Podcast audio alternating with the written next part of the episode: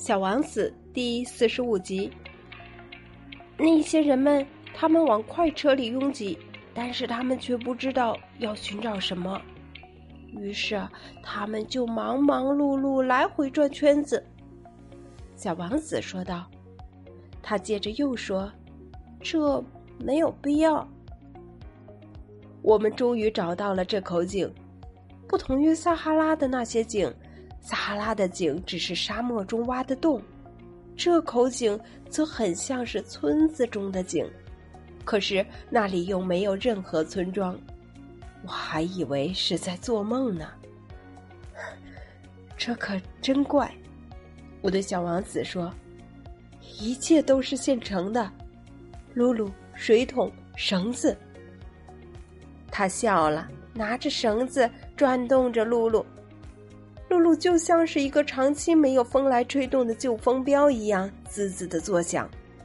你听，小王子说：“我们唤醒了这口井，它现在唱起歌来了。”我不愿让他费劲，便对他说：“让我来干吧，这活儿对你太重了。”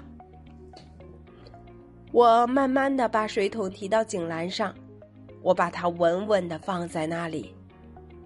我的耳朵里还能听见露露的歌声，依然还在晃荡的水面上，我看见太阳的影子在跳动。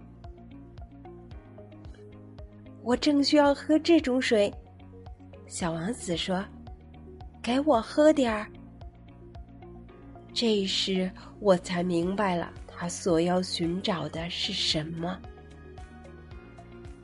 我把水桶提到他的嘴边，他闭着眼睛喝水，就像节日一般舒适愉快。这水远不只是一种饮料，它是披星戴月走了很多路才找到的，是在露露的歌声中，经过我双臂的努力得来的。它像是一件礼品，慰藉着心田。在我小的时候，圣诞树的灯光、午夜的弥撒的音乐、甜蜜的微笑，这一切都是圣诞节时我收到的礼品，映射着幸福的光彩。